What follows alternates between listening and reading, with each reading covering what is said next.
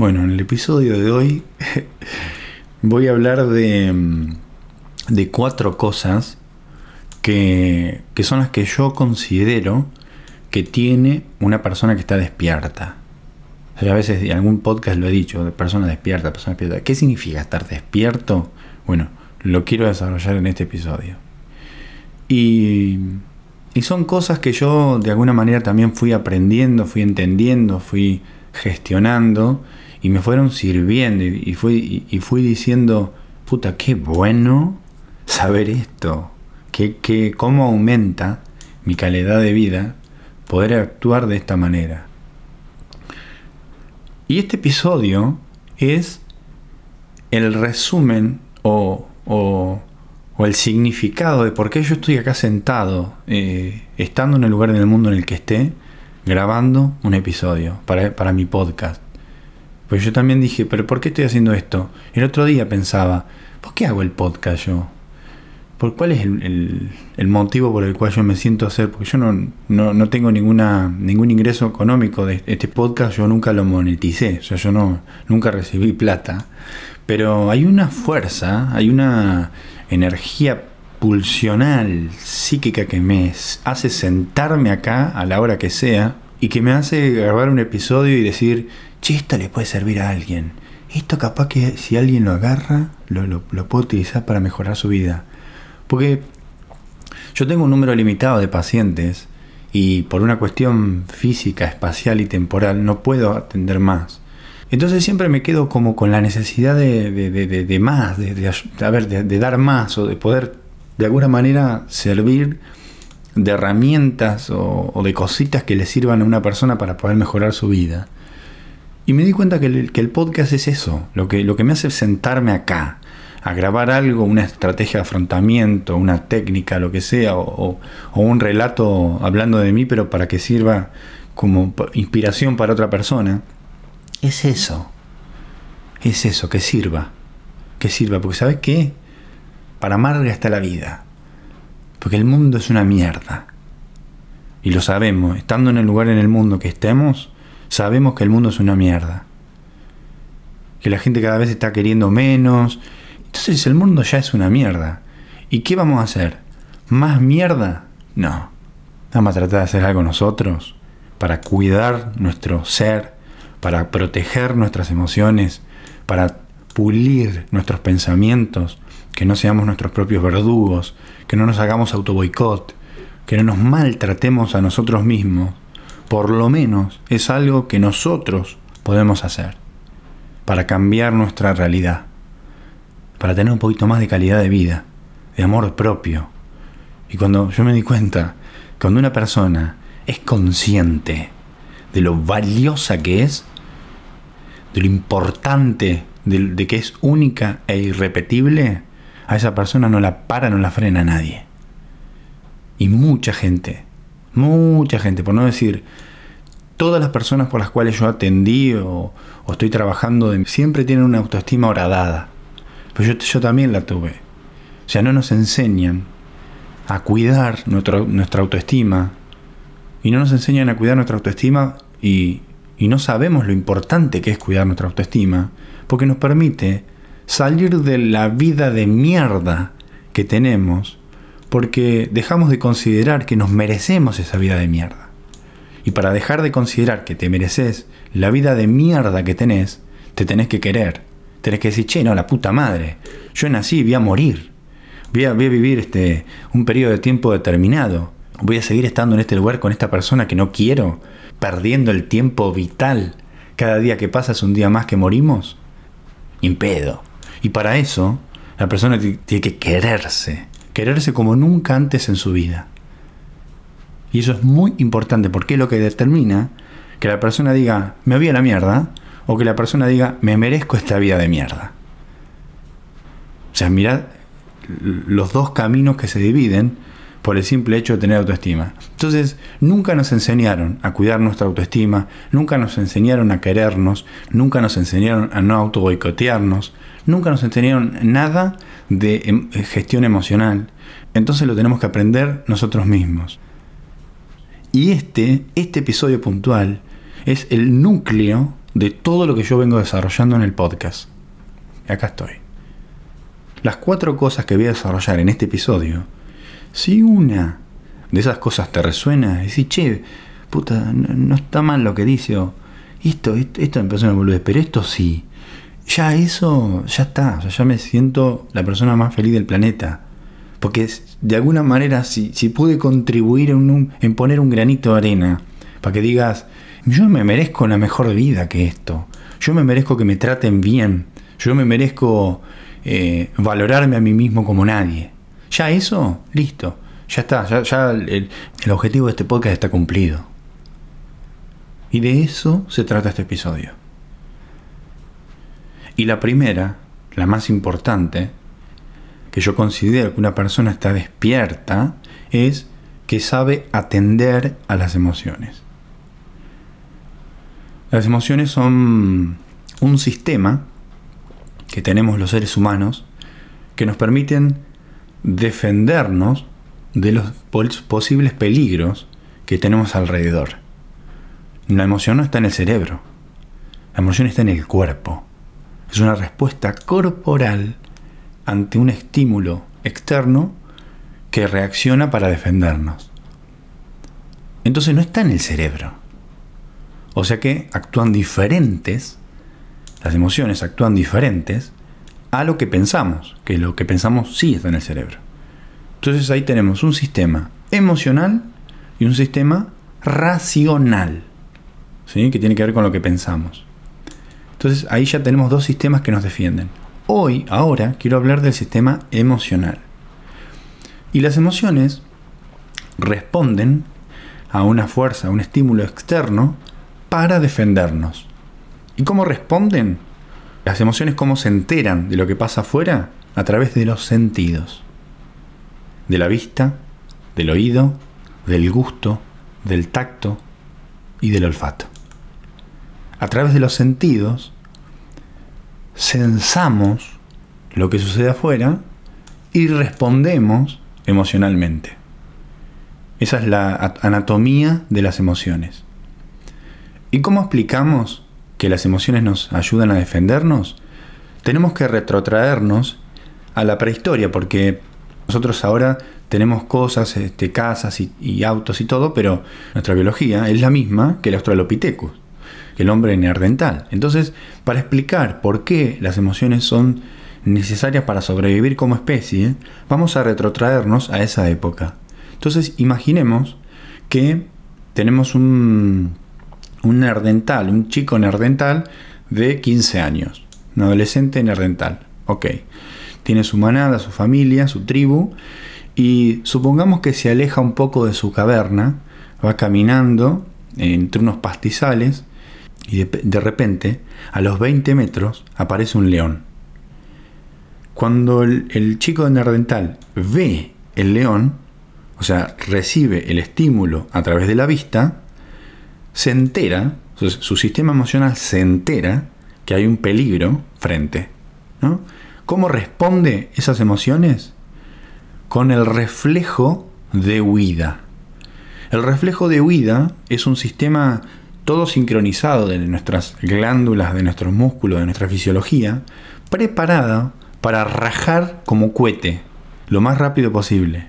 Entre muchas cosas se activa la respuesta adrenérgica, se secreta adrenalina, que hace que nosotros tengamos mucha energía para depositar en el, rajar. Entonces en el dental ve el león, responde emocionalmente con el miedo, ¿sí? miedo como emoción, y sale corriendo, dispara y se mete dentro de la cueva. Y el león casi ni llega a salir a correrlo. Entonces el miedo a ese chico le salvó la vida permitió que sobreviva como especie por el reflejo miedo. El miedo como respuesta acorde al peligro león.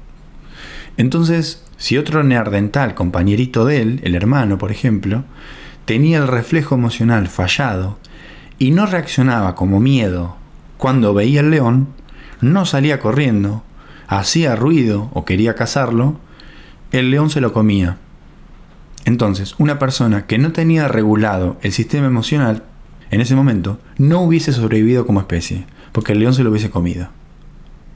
Y si, por ejemplo, otro escenario, el mismo nene sale de la, de la caverna, caminando, caminando por un pantano todo lleno de barro, y ve que hay a los 15 metros un chancho jabalí tamaño más o menos chiquito, su respuesta emocional ahí es distinta a la del león porque su tamaño es más grande que el peligro. Entonces, la respuesta emocional le permite decir, acá si atacamos, si hacemos algo rápido antes, podemos sobrevivir como especie en vez de rajar. Entonces se activa el sistema de lucha.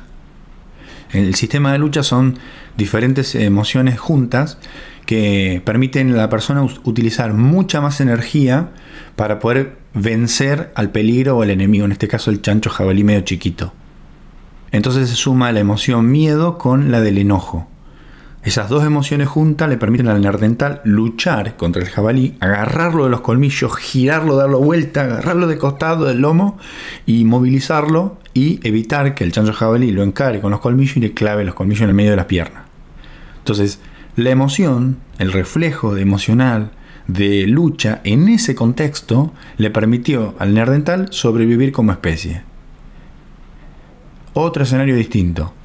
El mismo nene sale caminando se va, se va atrás por los montes y mientras camina por ahí de reojo, se queda quieto y ve, a los 15 metros, ve que hay un leopardo que está pasando caminando. Su sistema emocional, inteligentemente diseñado, le dice, no podemos salir corriendo porque el leopardo nos alcanza y nos mata, no podemos luchar porque nos da un sablazo con las garras y nos saca media cara, Así que lo que nosotros tenemos que hacer como emoción es paralizarnos y quedarnos absolutamente quietos, inmovilizados, como si fuéramos un junco. Y ese es el reflejo de parálisis, que es otra manera de sobrevivir como especie, porque gracias a que está paralizado, que no hace ruido, el leopardo siguió caminando, se alejó, y cuando se alejó más o menos unos 100 metros, el neardental pudo volver a su casa caminando. Entonces, las emociones en esa época determinaban si moríamos o si no moríamos. Eran muy importantes. Y, era lo que determinaba la selección natural. Es decir, lo que decía, quien tenía un sistema emocional calibrado sobrevivía y quien no era comido por un animal. Entonces nosotros hoy estamos vivos gracias a los neardentales que tuvieron un sistema emocional regulado y que les permitió sobrevivir como especie. Entonces nosotros tenemos un sistema emocional regulado. Ahora, ¿lo entendemos? Porque en, la, prehistoria era mucho más fácil. Peligro, rajar para el lado contrario. Peligro mediano, atacarlo y matarlo. Ahora no tenemos chanchos jabalíes y, dientes de sable alrededor. Es mucho más compleja nuestra vida, pero nuestro sistema emocional es el mismo. Es exactamente el mismo a esa época. Entonces, para entenderlo, yo quise contar esa historia de la, de la prehistoria, para entenderlo y para poder ahora aplicarlo a nuestra vida. ¿Y cómo lo entendemos? De la siguiente manera. Las emociones funcionan para resolver problemas de las situaciones comunes que hoy vivimos. Por ejemplo, el miedo funciona para mantenernos seguros al motivarnos a escapar del peligro, evitando, huyendo o escondiéndonos de cualquier cosa que nos amenace, el enojo, por ejemplo, funciona para protegernos contra una agresión o, la pérdida de personas o cosas o metas importantes al motivarnos a amenazar y a atacar a quienes nos están lastimando. O sea que el, el enojo reacciona cuando una persona quiere hacerte daño a vos o a alguien que vos querés el asco o el rechazo como emoción funciona para mantener, por ejemplo, la, contaminación alejada de nosotros. O sea, cuando nosotros eh, tenemos una comida que tiene olor a podrido, si no reaccionamos con ¡ah, qué asco! Si no reaccionamos así, nos podemos comer una gastroenteritis que nos termina matando. Es decir, que el asco nos impulsa a deshacernos o alejarnos de lo que nos parece repugnante. El asco también está relacionado con las personas. ¿eh? Hay personas que nos dan asco porque nuestro sistema emocional percibió algo que puede ser peligroso para nosotros. El asco nos impide comer alimentos que nos podrían envenenar. Es súper importante, nos impide meternos en el agua contaminada que podría matarnos o, juntar o tocar cosas que podrían causarle una enfermedad. Es muy importante el asco. La envidia, por ejemplo, funciona para motivarnos para trabajar duro para obtener lo que otros tienen, mejorar nuestras vidas y la de las personas importantes para nosotros. Y también puede movilizarnos para tratar de reducir la importancia de lo que los otros tienen, cuando tienen mucho más que nosotros. El problema de la envidia es que muchas veces es tan corrosiva, tan corrosiva para la mente que nos hace mal. La amargura, por ejemplo, es un resultado muy común de la envidia. O sea, estar muy amargados eh, porque todos tienen y nosotros no, es algo muy común de la envidia en el sentido de la envidia como respuesta emocional no tan efectiva. Por eso es que tenemos que aprender a regular las emociones para que nos hagan bien. Por ejemplo, una respuesta emocional sana desde la envidia podría ser, puta, qué linda calidad de vida tiene esa persona, qué hijo de puta. A ver, ¿qué puedo hacer yo para mejorar mi vida y tener también una calidad de vida como esa persona? A ver, voy a ver qué cosas puedo cambiar de mi vida para mejorarla, para mejorarme. O también los celos, la respuesta emocional de los celos, se justifican cuando alguien amenaza con quitarnos las relaciones o, o las cosas que son importantes para nosotros. Los celos son la emoción que asegura que hagamos todo lo posible para proteger esas relaciones o cosas. Muchas veces los celos, igual que la envidia, la utilizamos mal, intentando controlar las acciones o el deseo de las personas que queremos tener cerca, sin tener en cuenta si esa persona desea estar con nosotros. ¿Cómo vamos a imponer algo así? El amor, por ejemplo, funciona para motivarnos a encontrar vincularnos y estar junto a personas y cosas. Se justifica el amor como emoción cuando lo que amamos hace aumentar nuestra supervivencia, nuestra salud mental y nuestro bienestar. Ahí está justificado el amor. Aunque uno puede decir que el amor está siempre justificado porque el amor no hace mal, a veces podemos amar cosas o personas equivocadas. Ya no es que esté mal el amor, sino que está mal dónde está puesto. Este puede ser el caso, qué sé yo, cuando estamos enamorados de una persona que, no nos ama, o que no se preocupa por nosotros, o que no nos cuida, eh, o cuando la persona que amamos nos perjudica activamente, como por ejemplo, qué sé yo, en relaciones que son abusivas, violentas, o en amistades también con personas que requieren una conducta adictiva, por ejemplo, para mantener la relación, o un grupo de amistades que amenazan con abandonarnos si mejoramos nuestra vida más que ellos, por ejemplo. el amor no siempre está justificado. Eso de que el amor lo puede todo, las pelotas. Es una emoción más que se adapta o no a lo que está pasando. La tristeza, por ejemplo, la función de la tristeza es empujarnos a descubrir qué es realmente lo, lo, que es importante para nosotros y qué hacer cuando hemos perdido cosas muy importantes también cuando aparece, nos indica a otras personas que necesitamos ayuda. Si perdimos algo que nosotros amamos, estar triste es una emoción que se adapta a los hechos. Está bien reaccionar con tristeza. La tristeza suele ser siempre considerada como eh, una emoción mala. No. Si, si hay algo que perdiste que antes amabas, está triste un tiempo. ¿Para qué? Para saber lo importante que era eso que perdiste. Y hay que hacer el duelo de eso que perdimos. La vergüenza, por ejemplo, tiene dos funciones importantes. En primer lugar, eh, nos obliga a ocultar conductas que podrían provocar el rechazo de los demás. Y segundo, si nuestra conducta se hace pública, de alguna manera la, vergüenza nos impulsa a apaciguar a los que hemos ofendido para que no seamos rechazados. Por ejemplo, eh, mandar una captura de pantalla de una conversación a la misma persona a la cual hiciste la captura te produce mucha vergüenza al punto de, si no puedes borrar la conversación, le tenés que decir, che, discúlpame, le dije a mi amigo tal cosa y te mandé a vos, o sea, una cosa así como para arreglar lo que está pasando para no ser rechazado. La vergüenza es una emoción eh, social, es una emoción que se basa en la comunidad. Si las conductas o las características personales no son inmorales o están equivocadas, la vergüenza nunca se justifica. Por ejemplo, tener vergüenza porque no te queda bien un pantalón no está justificado. tener vergüenza de, de usar un color específico de remera no está justificado. No es algo que se justifique nunca. La culpa, por ejemplo, funciona motivándonos a reparar conductas que de alguna manera violan nuestros valores morales y prevenir futuras violaciones de los mismos. Hacemos algo, nos da culpa, esa culpa hace que reparemos ese error y no, y no lo volvamos a hacer en el futuro. Tiene que ver con, con los valores morales y éticos de nosotros. Entonces, las emociones no son positivas o negativas. Las emociones se adaptan a los hechos o no se adaptan a los hechos. Ahí es donde nosotros tenemos que ver qué emoción sentimos, etiquetar la emoción que sentimos. Una vez que etiquetamos la, emoción que sentimos, ¿por qué estoy reaccionando de esa manera? O sea, me siento triste, me siento triste, no quiero estar triste, no quiero estar triste. Bueno, para. Tristeza, como emoción etiquetada. Bien, segundo paso. ¿Por qué estás triste? Y porque se murió mi mamá.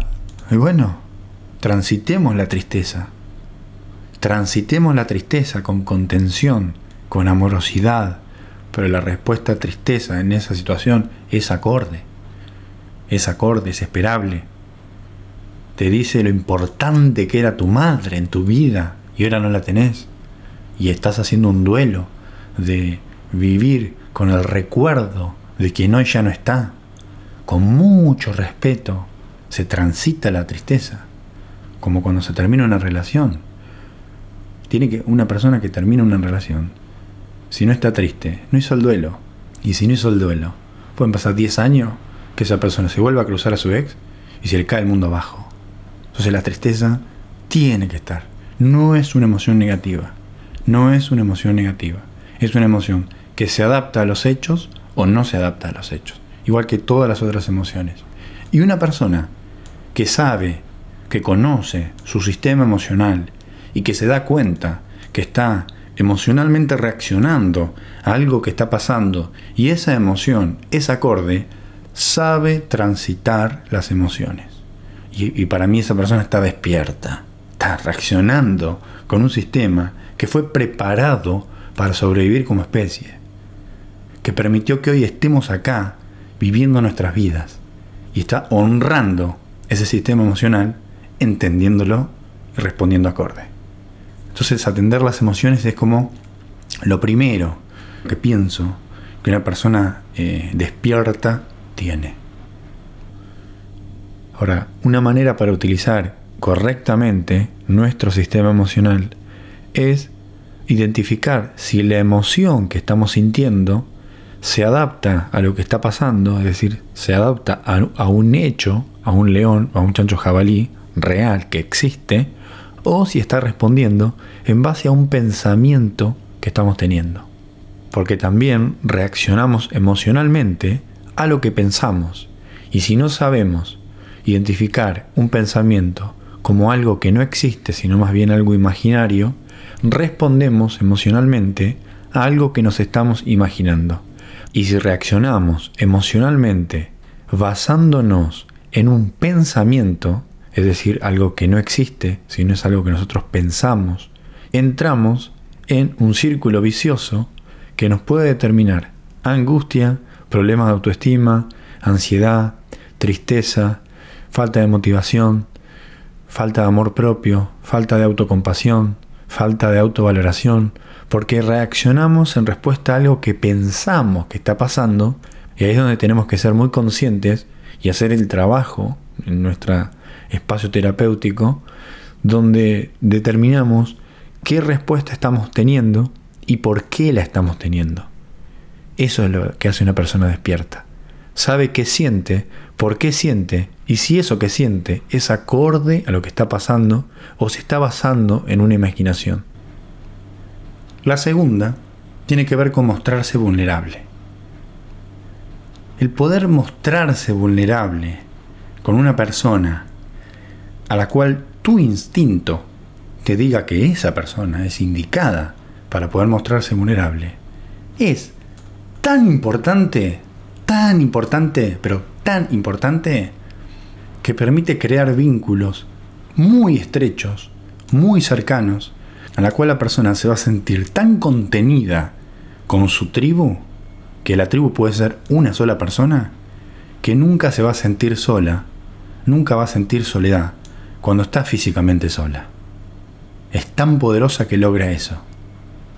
Y cuando una persona se muestra vulnerable, utilizando su instinto, o sea, cuando vos sentís que una persona, cuando tu instinto te dice que a esa persona le podés contar o le podés mostrar tu lado vulnerable y lo podés hacer, ahí, en ese lugar, vas a crear una conexión con esa persona que va a ser mucho más estrecha que antes y le vas a decir dos cosas. Le estás diciendo, cuando te mostrás vulnerable, le estás diciendo, yo confío en vos, porque te estoy tipo contando una información que mucha gente de mi alrededor no sabe, pero vos tenés el privilegio de escucharla, le estás diciendo que esa persona es más cercana que otras. Y segundo, le estás diciendo, yo soy como vos, porque te muestro mi lado vulnerable, porque sos parte de mi tribu y porque elijo que sepas esa información que otros no tienen. Entonces, más allá de, de, crear un vínculo mucho más estrecho con esa persona, lo que creas también es una invitación a que esa persona haga lo mismo con vos. Porque toda acción genera una reacción. Y del otro lado, van a ver que se están abriendo, le están dando información privada y sensible, y están abriendo un camino, allanando un camino estrecho, un camino estrecho de una relación que se nota que es más íntima que otras. Entonces la persona tiene como un terreno fértil para poder ella también en algún momento mostrarse vulnerable. Y es tan importante mostrarse vulnerable que cuando tenés un par de personas de la cual podés contarle, decir, che, la puta madre, ¿sabes que estoy para la mierda? Porque el otro día me pasó tal cosa y estoy así y me siento así y estoy transitando esto que es una mierda. Eso, poder hacer eso con al menos una persona, te permite no sentir soledad cuando estás físicamente solo. Y esto lo siento yo. Hace hoy, hace dos meses que yo me fui al país. Nunca es la primera vez que me voy tanto tiempo de Argentina y estoy en una isla en el medio de la Polinesia vine sin conocer a nadie y no sentí una sola gota de soledad. Jamás, jamás extrañé. Y no quiere decir que soy un insensible, sino que yo tengo comunicación cercana con las personas que son mi tribu, pero jamás sentí la sensación de estar solo. Porque no estoy solo. Pues tengo mi tribu, que me ama y que yo amo.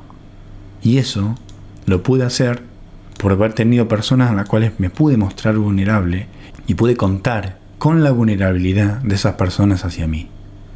Y eso no tiene que ver con la cantidad de amigos que tenés, sino que tiene que ver con la calidad de amigos o personas, puede ser familiares o pareja, que tenés. Uno puede estar de novio y no tener una tribu, no tener un vínculo en el cual uno pueda apoyarse desde la vulnerabilidad con esa persona. Pero se puede crear. Esto un poco lo digo para que si resuena, si hace ruido, se cree, se cultive. Porque todo es dinámico, todo está en movimiento, nada es estático, nada es así y así va a ser. Yo hoy digo esto y capaz que en un año, dos años, voy a hacer otro episodio diciendo lo que hoy considero que la persona despierta tiene que tener. Y puede tener cuatro cosas distintas a esta. Sí, puede pasar. Aceptémoslo, puede pasar. Hoy está pasando esto. Y puede cambiar. Todo puede cambiar. Entonces, si de alguna manera esto te genera una resonancia, me encanta que eso pase y que cambie tu tribu y que cambie tu vínculo con las personas que amás y de alguna manera mejore tu calidad de vida y vos te des cuenta, como cuando empezás a mostrarte vulnerable, cómo esa relación cambia. Te vas a dar cuenta, lo vas a notar, lo vas a percibir de manera muy inteligente. La tercera cosa que considero eh, que una persona despierta sabe gestionar, sabe tener y sabe ejecutar, es la aceptación radical. Yo me cansé de nombrar la aceptación radical acá, porque para mí es la, la habilidad número uno que cualquier persona, cualquier ser humano debe de tener en el estante de herramientas. La número uno, es la primera que a veces en la primera entrevista de admisión ya la empiezo a mencionar para trabajar. La primera, la primera, la primera. ¿Y por qué? Porque la aceptación radical te permite entender que no podemos controlar todo. ¿Que queremos? Sí, pero no podemos. Entonces te permite ahorrar energía psíquica en lo que no puedes controlar, no haciéndote cargo, y destinarla en lo que sí, en lo que sí puedes controlar, en lo que sí puedes hacer. Y eso es muy importante y es la base, es la base del, funcionamiento de la psilocibina. Por eso también es tan importante y está tan acoplada a ese tipo de medicina. Porque con la psilocibina te das cuenta, no te puedes hacer el pelotudo de las herramientas que no te sirven para nada. Las dejas.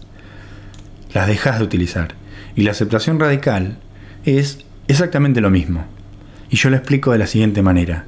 Ahora está lloviendo acá. Si ayer a la noche yo me hubiese acostado con la idea de que hoy cuando me levantase iba a ir a andar en bicicleta, y hoy me levanto y veo que está lloviendo, yo no puedo cambiar la lluvia. No puedo controlar el clima. Entonces lo que tengo que hacer es aceptar con dolor que hoy no voy a poder andar en bicicleta y voy a tener que hacerlo otro día. Eso es aceptación radical aplicada a una pavada como lo de la lluvia, pero no es tan pavada porque la lluvia es algo que vos no podés controlar. Y si vos te levantases, ves que está lloviendo y tenías pensado andar en bicicleta y empezás a putear y decir, la puta que lo parió, está lloviendo y yo quería ir, no puede ser que esté lloviendo hoy. La vida es una mierda, la concha de la lora, todo me sale mal a mí. Eso, esa descarga eh, emocional, en realidad es una resistencia a una realidad que cuesta ser aceptada. Entonces, hay una resistencia a una realidad chota, ¿sí? Porque chota, pero esa resistencia determina un impulso emocional inefectivo, el enojo, la ira, el maltrato, que también por ahí la ligan algunas personas que están alrededor tuyo. Y eso no sirve para nada. Y, no y sobre todo, no resuelve el problema. Esto es lo más importante. Vos podés romper el horno, lo que quieras, con, un martillo, pero no va a hacer que salga el sol. Entonces, ¿qué hace? ¿Te va a hacer mierda la cocina o, o las manos al pedo? No. Entonces, inteligentemente, la aceptación radical te permite entender cuáles son las cosas que están dentro de tu control y cuáles son las cosas que no. Y yo digo lo de la lluvia, lo que pueden no, no, no ser pavadas, pero hay situaciones en las cuales uno tiene que enfrentarse a una realidad que cuesta ser aceptada. Hay relaciones que se terminan de un día para el otro, donde la persona te dice no quiero estar más con vos.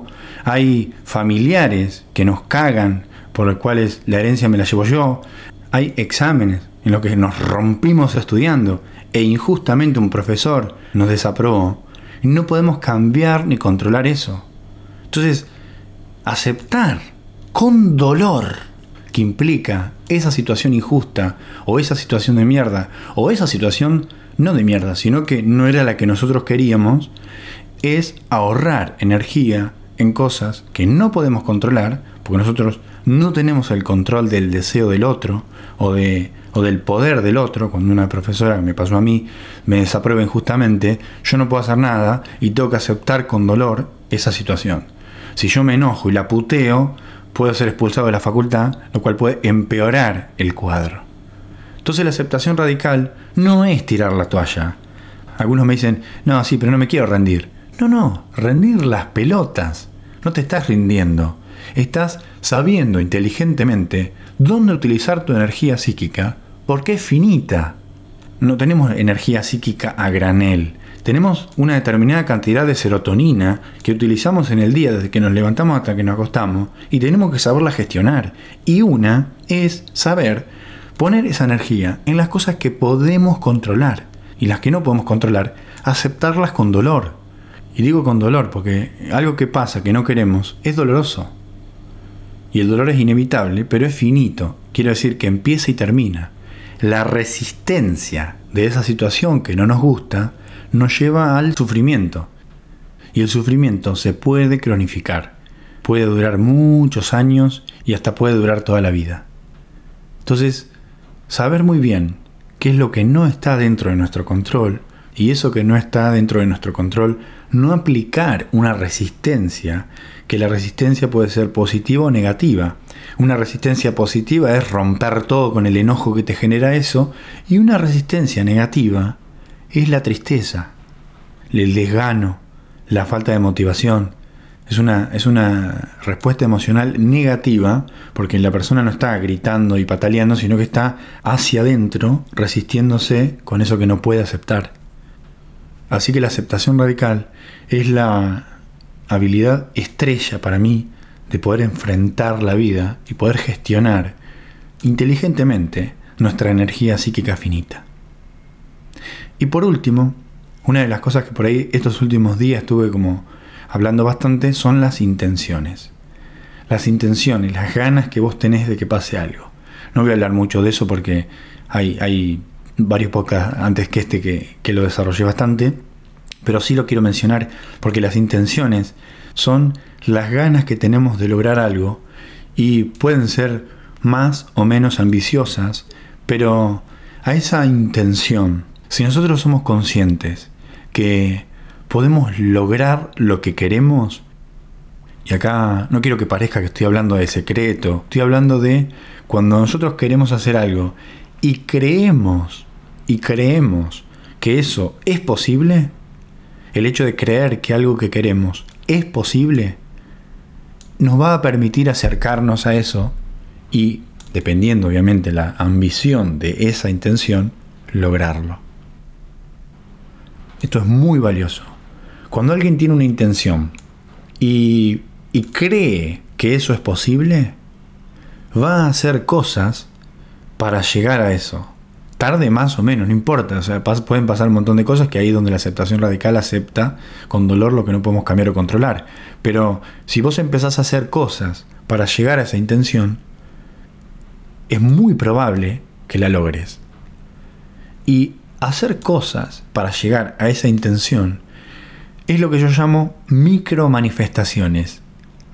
Las micro manifestaciones son pequeñas acciones que te acercan a la intención.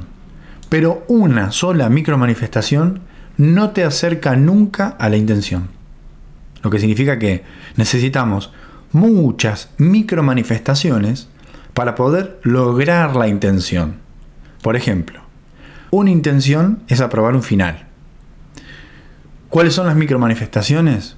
Una, comer y dormir bien, para tener mucha serotonina, para poder utilizar mientras estudias. 2. Madrugar, para aprovechar las horas del día.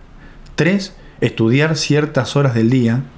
4. Poder estudiar a la mañana, cosa de utilizar con mucho más énfasis esa energía. 5. Empezar con bastantes días antes del examen.